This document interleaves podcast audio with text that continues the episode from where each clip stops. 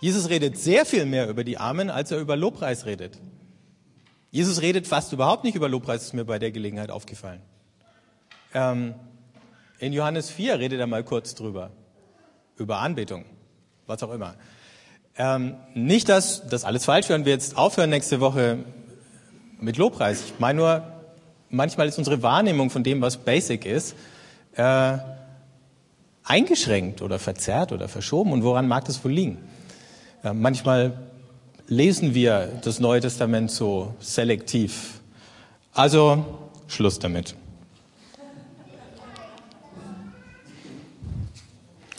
Ähm, also fangen wir an, das an dem Sonntag ein bisschen zu korrigieren und wir befinden uns in guter Gesellschaft, nämlich der Prophet Amos, der nur um den Bogen nochmal zum Lobpreis zu schlagen ähm, und nochmal nichts ist falsch an Lobpreis, aber der Amos hat schon zu den Leuten im alten Israel gesagt, äh, Gott kann euer Singsang nicht mehr hören, wenn ihr nicht für Gerechtigkeit sorgt und euch um die Armen kümmert. Er steckt sich die Finger in die Ohren. Ähm, und um das auszubügeln, schauen wir uns an, was Jesus über die Armen sagt. Markus, äh, Schmarrn, Lukas 16. Da bebt die Erde. Aber es hat nichts mit dieser Predigt zu tun, sondern mit dem Plenum unten. Es war einmal ein reicher Mann, der sich in Purpur und feines Leinen kleidete und Tag für Tag herrlich und in Freuden lebte. Vor der Tür des Reichen aber lag ein armer Mann namens Lazarus, dessen Leib voller Geschwüre war. Er hätte gern seinen Hunger mit dem gestillt, was vom Tisch des Reichen herunterfiel. Stattdessen kamen die Hunde und leckten an seinen Geschwüren. Als ich das gelesen habe, habe ich gedacht, die Hunde haben die Reste vom Essen weggefressen, aber nein, die lecken an den Geschwüren vom Lazarus. Noch ein bisschen ekelhafter. Also mehr bäh geht gar nicht. Als nun der Arme starb, wurde er von den Engeln in Abrahams Schoß getragen. Auch der Reiche starb und wurde begraben. In der Unterwelt, wo er qualvolle Schmerzen litt, blickte er auf und sah von weitem Abraham und Lazarus in seinem Schoß. Da rief er, Vater Abraham, hab Erbarmen mit mir und schick Lazarus zu mir. Er soll wenigstens die Spitze seines Fingers ins Wasser tauchen und mir die Zunge kühlen, denn ich leide große Qual in diesem Feuer. Abraham erwiderte, mein Kind, denk daran, dass du schon zu Lebzeiten deinen Anteil am Guten erhalten hast, Lazarus aber nur Schlechtes. Jetzt wird er dafür getröstet, du aber musst leiden. Außerdem ist zwischen uns und euch ein tiefer, unüberwindlicher Abgrund, so dass niemand von hier zu euch oder von dort zu uns kommen kann, selbst wenn er wollte. Da sagte der Reiche, dann bitte ich dich, Vater, schick ihn in das Haus meines Vaters, denn ich habe noch fünf Brüder. Er soll sie warnen, damit nicht auch sie an diesen Ort der Qual kommen. Abraham aber sagte, Sie haben Mose und die Propheten, auf die sollen Sie hören. Er erwiderte, nein, Vater Abraham, nur wenn einer von den Toten zu Ihnen kommt, werden Sie umkehren. Darauf sagte Abraham, wenn Sie auf Mose und die Propheten nicht hören, werden Sie sich auch nicht überzeugen lassen, wenn einer von den Toten aufersteht. Was für eine Geschichte.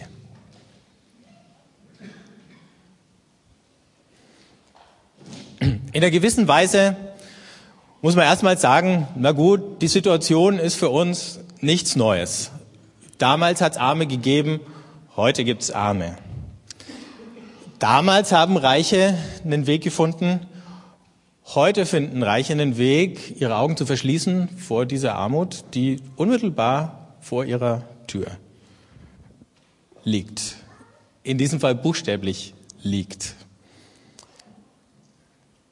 Dass es Reiche gibt, war damals wie heute der Fall und dass die Schere zwischen Armen und Reichen immer weiter auseinandergegangen ist, war auch zur Zeit Jesu genauso, wie es bei uns heute ist, dass die Reichen immer reicher und viele Arme ärmer werden. Das Einzige, was bei uns neu ist, ist, dass es eine globale Dimension gibt und dass es einen direkten Zusammenhang zwischen unserem Reichtum und Armut in Regionen der Welt gibt, in die wir selber nie hinkommen, aber in der die Rohstoffe geliefert werden, ähm, die wir hier verbrauchen, in der manche Waren gefer ähm, gefertigt werden, die wir hier kaufen können. Ähm, in der vor allen Dingen wir unsere teuren Sachen verkaufen, ähm, bis hin zu Waffen und so weiter, von denen unsere Wirtschaft lebt und gut verdient. Die lebt nicht nur vom Waffenhandel, um das nochmal klar zu sagen. Es gibt auch Firmen, die keine Waffen bauen.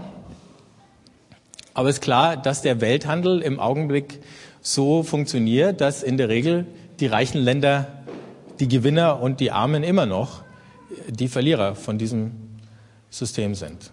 Und wir haben es noch nicht geschafft, das abzustellen. Aber selbst wenn wir bei uns bleiben, wo sind denn bei uns eigentlich die Armen? Neulich saßen wir in einer kleinen Gruppe, die Ulrike und der Michael waren dabei, ähm, in einem Straßencafé. Und dann kam ähm, ein Mann, der in ganz gebrochenem Deutsch versucht hat, unsere Bedienung da anzusprechen. Und äh, zuerst wusste ich gar nicht, ob man die sehr kleine, äh, zierliche Bedienung da vor diesem etwas abgerissenen Typen beschützen musste. Dann hat sich herausgestellt, hat einfach nicht verstanden, was er wollte. Die Ulrike ist dann mit ihm gegangen, weil er so gestikuliert hat und er hatte irgendwie so einen, so einen versifften Handschuh an der einen Hand und äh, hat damit scheinbar auch äh, in Mülltonnen gekramt.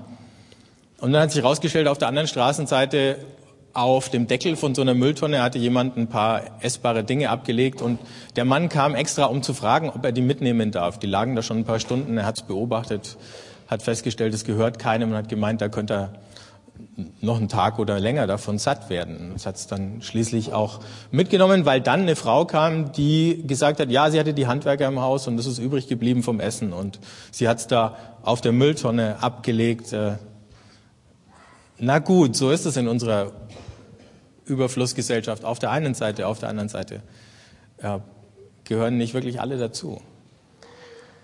Ähm und bevor ich jetzt weitermache, äh, damit es nicht so theoretisch wird, hätte ich gern, dass ihr da, wo ihr sitzt, euch miteinander mal unterhaltet und mal fragt, wo sind die Armen und welche Armen kennt ihr? Vielleicht mit Namen. Und warum sind die Armen? Okay, fünf Minuten.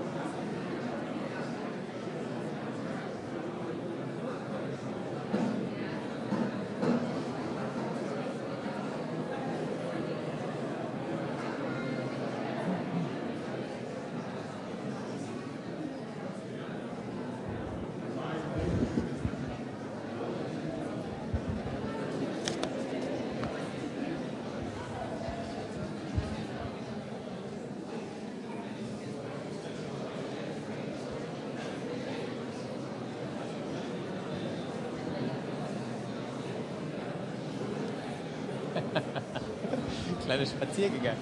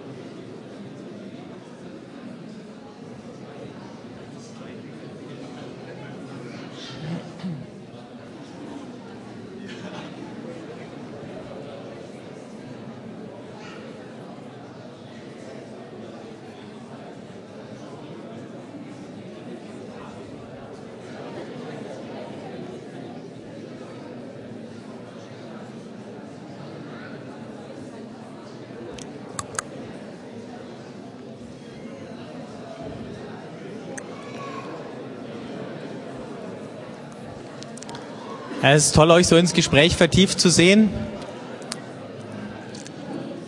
Wenn ihr so langsam mal einen äh, kleinen Punkt kriegt,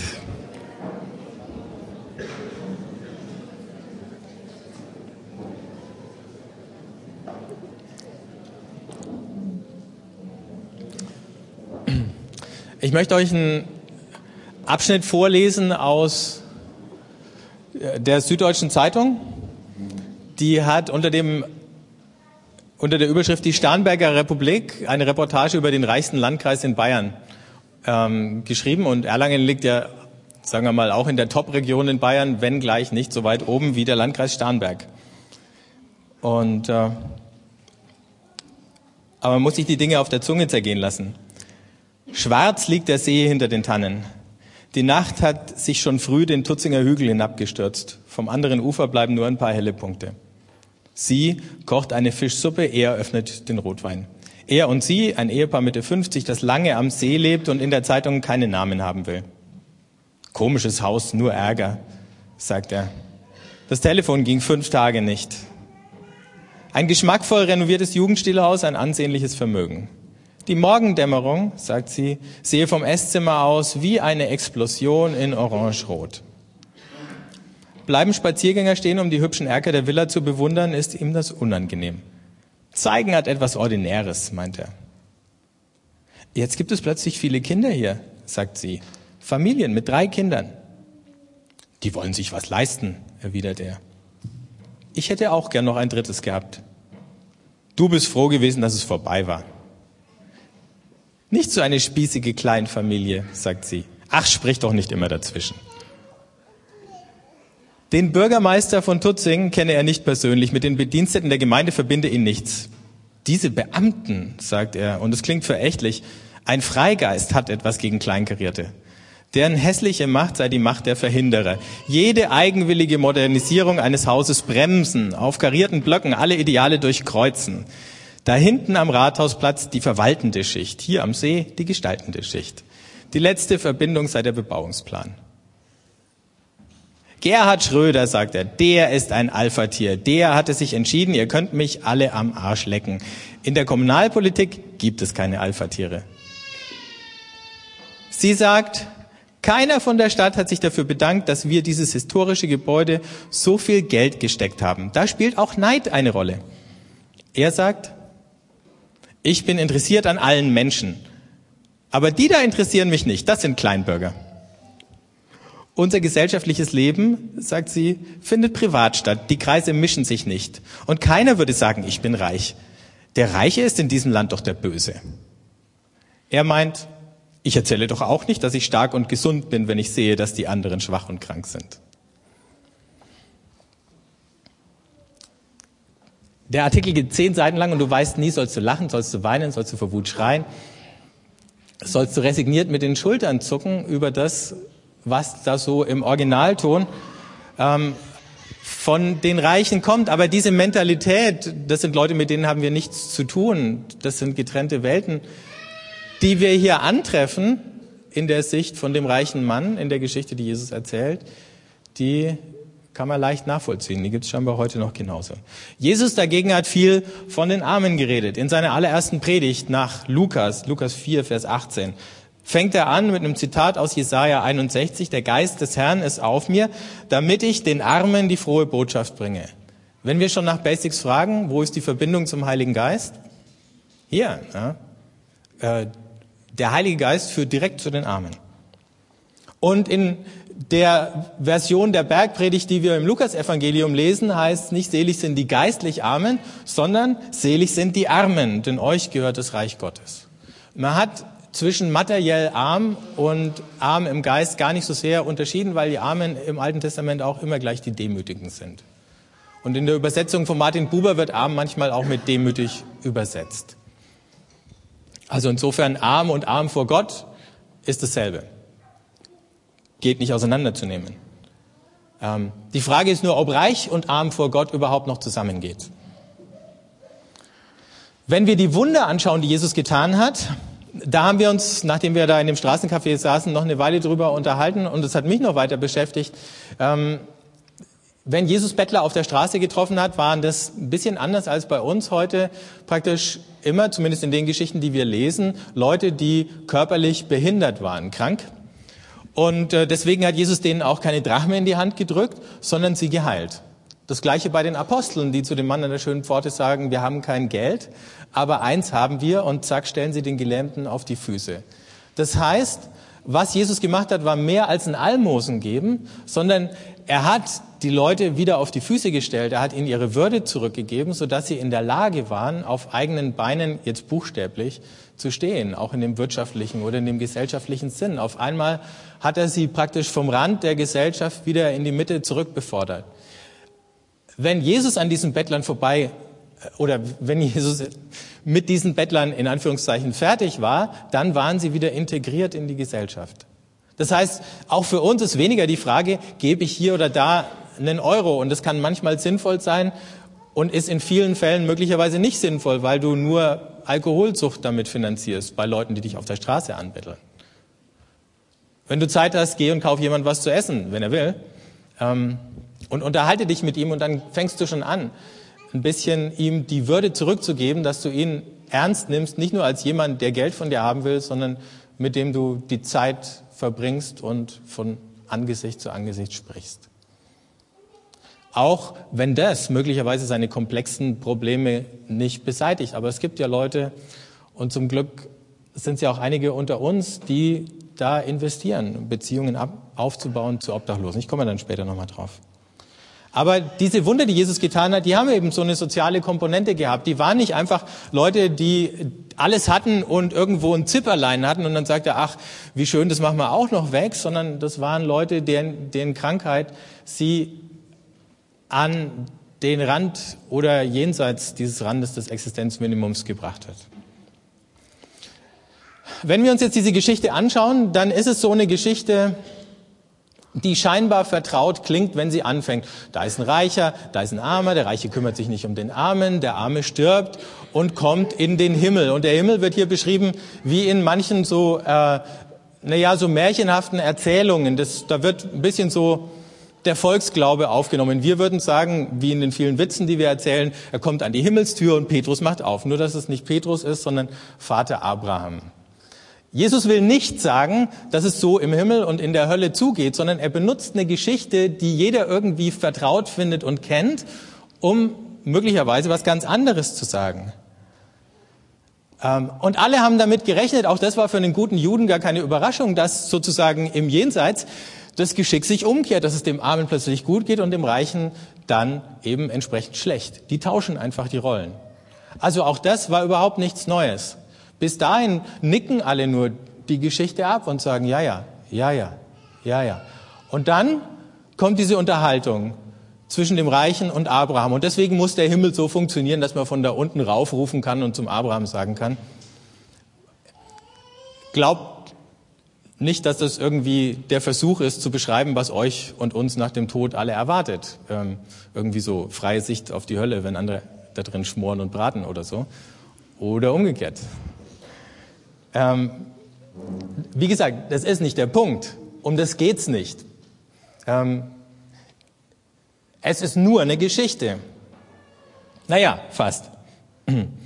Im Psalm 10, Vers 2 ist es schon angedeutet, ähm, wie diese Geschichte ausgeht, denn da heißt, in seinem Hochmut quält der Frevler die Armen. Er soll sich fangen in den Ränken, die er selbst ersonnen hat. Das heißt, er erntet, was er sät. Und jetzt Jetzt kommt auf einmal eine ganz abrupte Wendung. Jetzt hat niemand damit gerechnet, dass die Geschichte so weitergehen würde, wie sie weitergeht. Jeder würde damit rechnen, wenn der Reiche sagt, schick doch den äh, Lazarus zurück, dass Abraham sagt, Gott kommt in der Geschichte gar nicht vor, Abraham sagt, also gut. Äh, ja.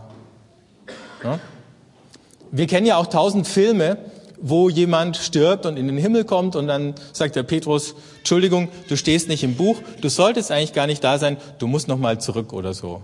Und dann werden bestimmte Sachen ausgedacht, wie, äh, weil du böse warst, musst du jetzt eine Frau sein oder so. Das, sind so typische, ihr, ihr kennt die Filmskripten, ja? Äh, niemand von uns meint, es ist tatsächlich so, ne? aber es ist ein netter Film und Jesus meint nicht, dass es tatsächlich so ist, aber es ist eine nette Geschichte. Nur, dass der Abraham jetzt sagt, nee,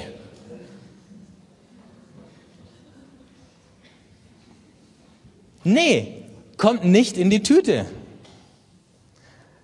Der Lazarus darf nicht zurück. Abraham sagt, Junge, die Karten liegen auf dem Tisch, es gibt keine extra Einladung, auch nicht für Reiche. Wer Gott und den Armen, und beides ist eins, bisher ignoriert hat, dem ist nicht mehr zu helfen. Das ist die schockierende Botschaft von der Geschichte. Es gibt keine Warnung, außer denen, die schon längst da sind. Und wenn wir fragen, was will Jesus mit dieser Geschichte sagen, dann müssen wir so weit zurückgehen, dass wir wenigstens bereit sind zu fragen, was hat der Reiche mit uns zu tun? Ja? Wir können natürlich sagen, ah, wir sind Arme, wir gehören nicht zu den, zu den Superreichen. Ähm, deswegen betrifft uns die Geschichte nicht. Mein Kollege verdient mehr als ich und mein Chef sowieso. Jesus spricht nicht über das Leben nach dem Tod mit dieser Geschichte, sondern der Punkt, um den es ihm geht, der liegt im Hier und im Jetzt. Das ist keine Lehrerzählung über die Ewigkeit, aber es ist ein Weckruf, der beschreibt, was schon längst am Passieren ist, denn Jesus ist unterwegs. Und in Jesus geht Gott auf die Armen zu, so wie ich es vorhin beschrieben habe mit den zwei Zitaten aus Lukas 4 und Lukas 6. Er sammelt schon das Volk Gottes und er sammelt es unter den Armen und die Armen sind die, die darauf reagieren. Die arme Landbevölkerung da in Galiläa, wo er aufgebrochen ist, die waren durch die Bank nicht besonders reich, waren bestimmt als Arme qualifiziert, viele Arme am Wegrand. Ähm. Und Während die Verlierer der herrschenden Ordnung dieses Angebot gehört haben und angenommen haben, haben die Gewinner es einfach ignoriert. So wie der Reiche ignoriert hat, was schon längst da war, wo Gott geredet hatte oder die Reichen. Der Reiche ignoriert Lazarus, der direkt vor seiner Nase liegt. Und die Leute, die gar nicht erkennen, dass Gott am Wirken ist, weil es Jesus ist mit diesen schäbigen Leuten oder diesen komischen Leuten, die irgendwie nicht richtig passen und die eigentlich eine andere Welt sind als die, in der ich mich bewege, ähm, der verpasst irgendwann, worum es überhaupt geht. An dem geht das Reich Gottes vorbei und dann ist irgendwann der Punkt erreicht, wo es zu spät ist, wo der Zug abgefahren ist, wo er die Gelegenheit verpasst hat, umzukehren und sich dem anzuschließen. Also was Jesus eigentlich macht es, was solche Geschichten im Volksmund für das Jenseits beschreiben, dann wird es umgekehrt, dann stellt sich Gott auf die Seiten der Armen und gegen die Reichen. Das ist schon längst am Laufen. Nämlich in Jesus. Die Bewegung hat schon längst angefangen. Und wer die Zeichen der Zeit versteht, wer einen klaren Kopf hat, wer begriffen hat, was Gott schon immer gesagt hat, der kann davon gar nicht überrascht sein. Aber wer abgeschottet in seiner Welt lebt und sich als was Besseres fühlt, für den wird es jetzt wirklich spannend. Also nochmal, wer ist gemeint? Ich habe es vorhin schon gesagt, arm ist im Alten Testament und im Judentum nicht nur eine materielle Kategorie, sondern beschreibt den Gesamtzustand von einer Person vor Gott. In dieser Geschichte sind die gemeint, die so geübt da drin sind, zu verdrängen, auszublenden, ähm, wo sie eigentlich gefragt werden, wo die Not ihnen eigentlich ins Gesicht schreit und sie es irgendwie geschafft haben, völlig abgestumpft diese Dinge zu ignorieren. Die Pharisäer, und die spricht er hier auch an, denn die Pharisäer waren sozusagen die religiöse Elite und die Sadduzäer waren die wirtschaftliche Elite. Aber die Pharisäer waren keine armen Leute. Ähm, und die Pharisäer und viele andere Reiche waren geizig. Reiche Leute sind auch heute noch interessanterweise oft geizig. Der Sparkassendirektor von Tutzing. Wo habe ich es jetzt?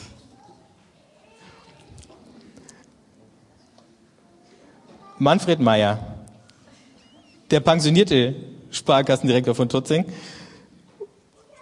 erzählt, Montag, sagt Meyer, riefen ihn früher aufgebrachte Ehemänner in der Bank an, damit er die Kontovollmacht der Ehefrauen löschte. Mittwochs riefen die Männer wieder an und die Frauen bekamen die Vollmacht zurück. Wie viel Geld ist auf dem Konto? brüllte der alte Haniel, wenn er die Bank betrat. Er war am Ende schwerhörig. Sagte Meyer, anderthalb Millionen? schrie er. Dann geben Sie mir 1,4 Millionen. Aber Sie sprengen meine Kasse. Haniel steckte sich ein paar hunderttausend in die Manteltasche und stapfte davon. Immer wieder habe er bei den Reichen eine Existenzangst erlebt, die er sich nicht recht erklären konnte. Von denen kann man das Sparen lernen, sagt er. Die haben ständig das Gefühl, es reicht nicht mehr. So interessant, ist wirklich eine andere Welt, oder? Naja, fast. Und Fürstin Gloria wird in der SZ zitiert mit dem Spruch, und der ist sensationell, wir sind, weiß Gott, nicht reich, wir sind absoluter Mittelstand. Gut, sie ist nicht Bill Gates, aber, aber,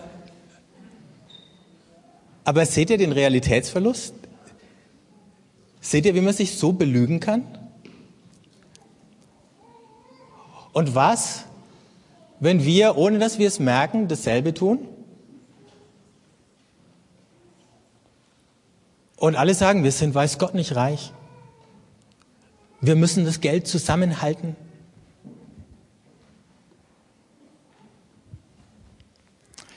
Diese Geschichte hat Jesus nicht nur für die Schwerreichen erzählt.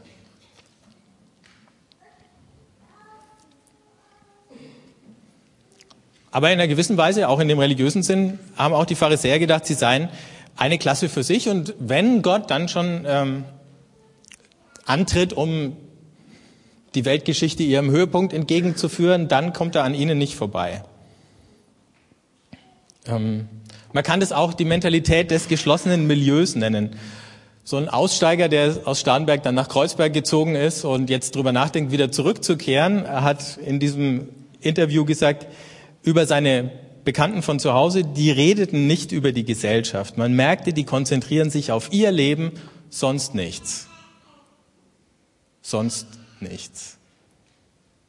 Das sind die Leute, ähm, auf die Jesus abgesehen hat. Die konzentrieren sich auf ihr Leben, sonst nichts. Eigentlich ist das die Definition von Spießer. Also mal ganz unabhängig von Bausparverträgen und so. Ja. Äh, das ist ein Spießer. Der konzentriert sich auf sein Leben und auf sonst nichts.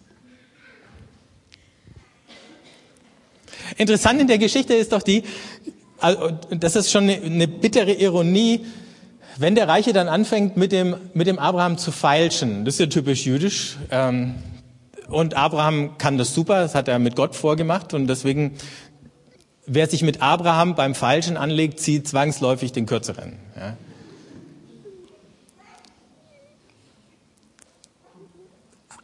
Aber du hast das Gefühl, der, der Reiche hat immer noch nicht umgeschaltet. Er denkt immer noch als Reicher, weil er sagt, komm, schick mir mal den Lazarus runter, damit er mir ein bisschen Wasser gibt. Als wäre das immer noch irgendwie so ein äh, Dienstbote oder so. Ja? Und dann sagt der Abraham, nicht. Und dann probiert es nochmal. Und dann sagt er, dann schick ihn wenigstens zu mir nach Hause, damit er meine Brüder warnt. Und Abraham sagt, nee. Der Reiche fordert immer noch eine Sonderbehandlung für seine Verwandten. Erst für sich und dann für seine Verwandten.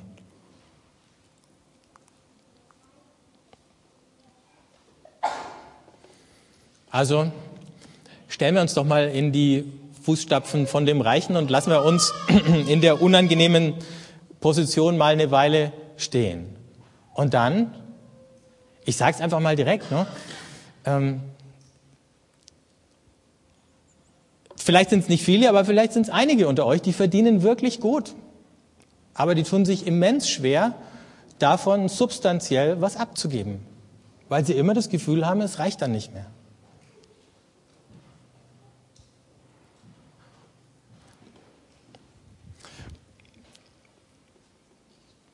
Und manchmal kriegt man es ja mit in Gesprächen oder es gibt hier und da Punkte, wo ich es beobachten kann oder wo es andere beobachten können, ähm, wie schwer es dem einen oder dem anderen fällt. Und äh, für manche ist es allerdings auch irgendwie ein Grund, irgendwie wütend oder fast am Glauben irre zu werden, wenn sie sehen, wie einer Christ sein kann und gleichzeitig geizig. Das geht eigentlich nicht zusammen.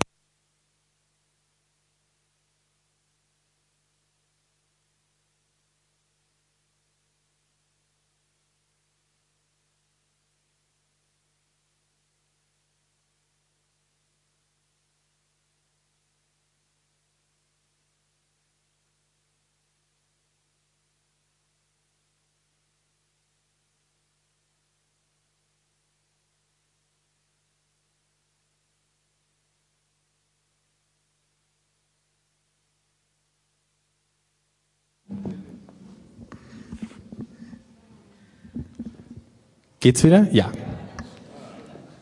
Das war der Feind.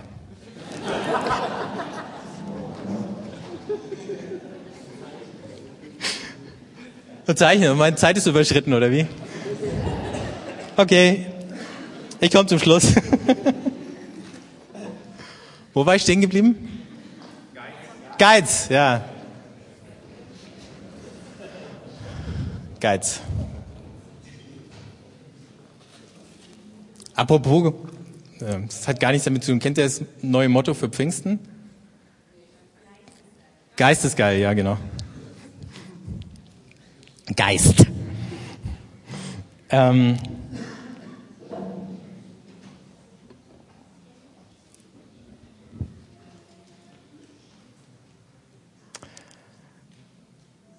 wir alle werden Armut nicht von heute auf morgen abschaffen. Wir werden es wahrscheinlich auch nicht zu unseren Lebzeiten abschaffen, weder hier noch weltweit. Aber es geht gar nicht um die Frage, ob wir es schaffen, sie völlig abzuschaffen. Es geht um die Frage, ob wir mit den Mitteln, die wir haben, versuchen, dagegen zu halten. Und selbst wenn wir das Gefühl haben, es reicht nur, um ein paar Zeichen zu setzen, dann müssen wir die Zeichen setzen.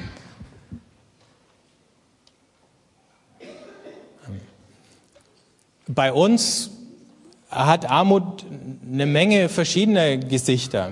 Wenn man viele Geschichten anhört ähm, von Leuten in der Tagesstätte in der Heubergstraße, mit denen der Karl und sein Team von den WUPS arbeiten, dann sind ja oft irgendwelche Lebenskrisen oder Dinge, die jemand aus der Bahn geworfen haben. Dann kommt oft ein Suchtproblem dazu und äh, dann verlierst du auch noch den Arbeitsplatz, wenn nicht das überhaupt der auslösende Faktor war. Und zu all dem, aufgrund von der Verwahrlosung, kommen dann noch alle möglichen körperlichen Verfallserscheinungen und Krankheiten auch noch dazu. Also es ist ein komplexer Mix und es ist gar nicht so leicht, da reinzugehen. Du kannst auf jeden Fall nicht damit rechnen, du gehst da rein, legst jemand die Hand auf, macht bumm und ähm, dann läuft wieder alles. Also dann ist es eine langwierige Aufgabe und du hast zu kämpfen mit Hoffnungslosigkeit. Du hast zu kämpfen damit, dass jetzt auch bei dem Projekt von Kids im Park, da gibt's Milieus, in denen Kinder aufwachsen und auch so wie unser Schulsystem funktioniert, weißt du, das wird schwer für die. Und wenn nicht noch von außen Hilfe dazukommt, dann siehst du bestimmte Karrieren schon schon vorprogrammiert. Ich habe mich diese Woche mit einem äh, jungen Mann unterhalten, dessen Frau ist Sonderschullehrerin in München und der hat zu mir gesagt, ähm, ein Coach hat neulich zu seiner Frau gesagt, was du eigentlich machst, ist, du versuchst aus Mördern Diebe zu machen. Weil in dem Viertel, wo sie arbeitet, es so schlimm zugeht, dass es keine realistische Erwartung wäre, aus Mördern Heilige zu machen, aber es wäre schon ein Fortschritt, wenn sie nur Diebe blieben und eben nicht andere umbringen würden. Ähm, das ist die schwierige Realität und die hat auch viel mit Armut zu tun. In Tutzing am Starnberger See gibt sowas nicht. Steht hier auch.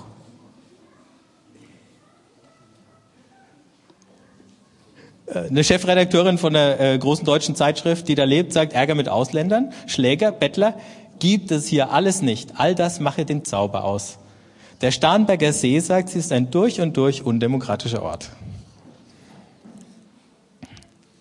Und hier gibt es vielleicht auch nicht so viel davon wie in anderen Gegenden, aber es gibt's.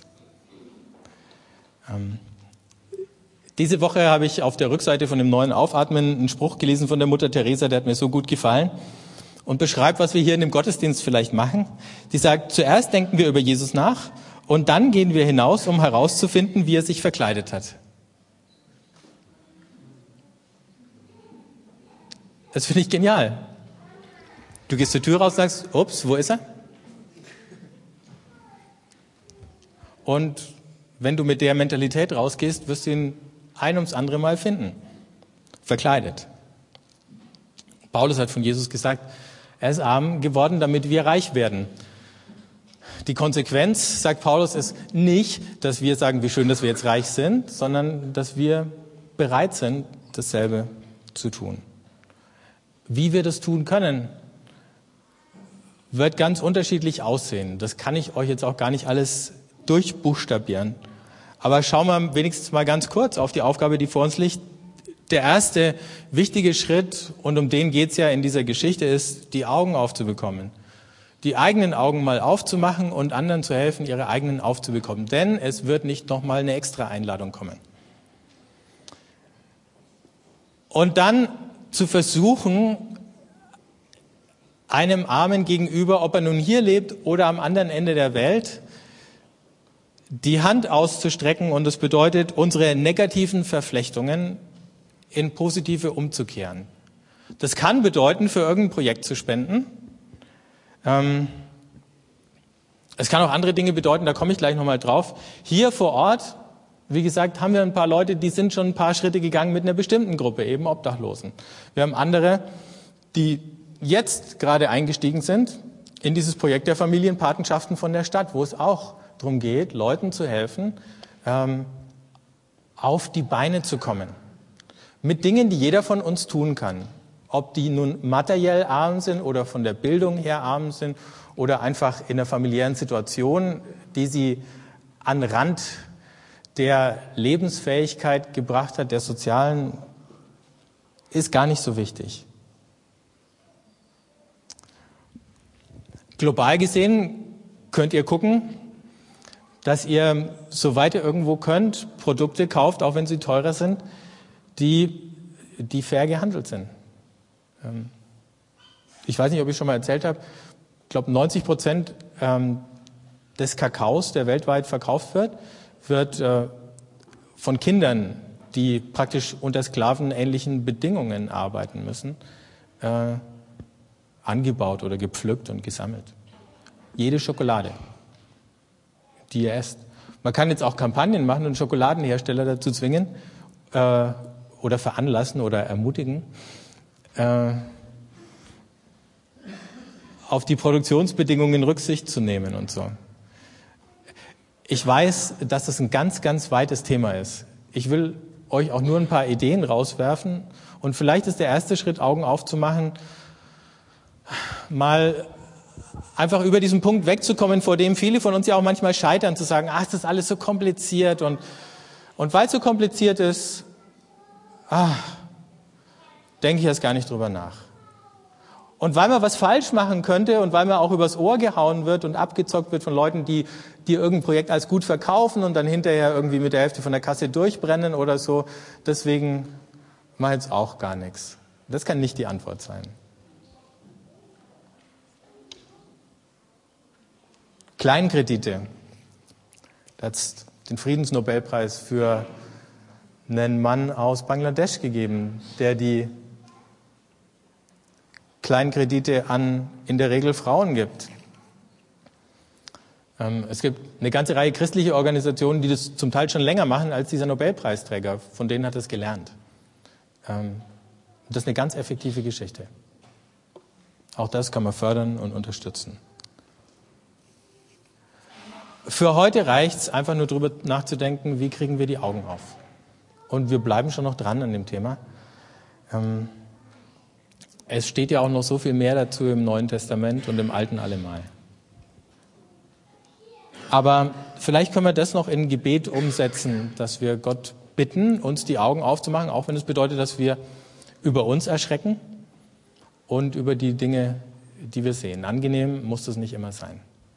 Wenn ihr wollt, steht auf.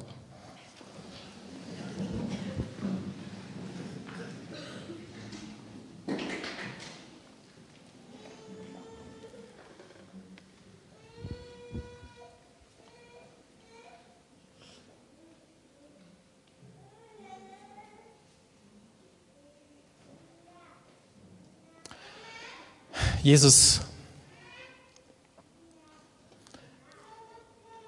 danke für so eine eindringliche Mahnung. Danke für dein Vorbild, dass wir an dir sehen können, wie du Gottes Liebe zu den Armen bringst.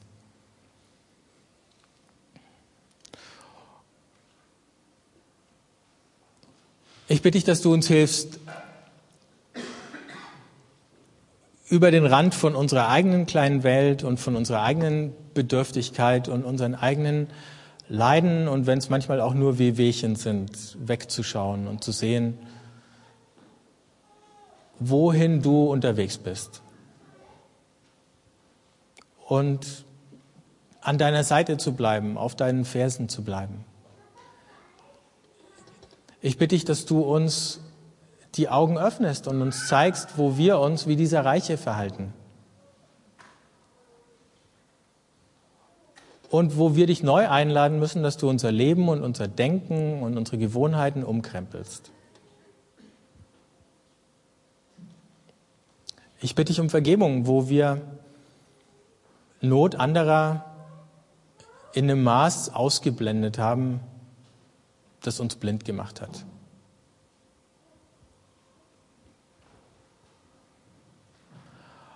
Wo wir uns gedrückt haben vor Dingen, von denen wir eigentlich gemerkt haben, da drängst du uns dazu, weil sie unangenehm waren. Und ich bitte dich, dass ohne in, in Hektik zu verfallen und kopflos zu werden, du uns zeigst, wie sich unser Leben und unser Lebensstil ändern kann als Einzelne und gemeinsam. Damit wir so wie du sichtbar machen können, was es bedeutet, dass das Reich Gottes gekommen ist, dass es angefangen hat und dass es Hoffnung gibt für die ganze Welt, für die Armen und für alle anderen. Amen.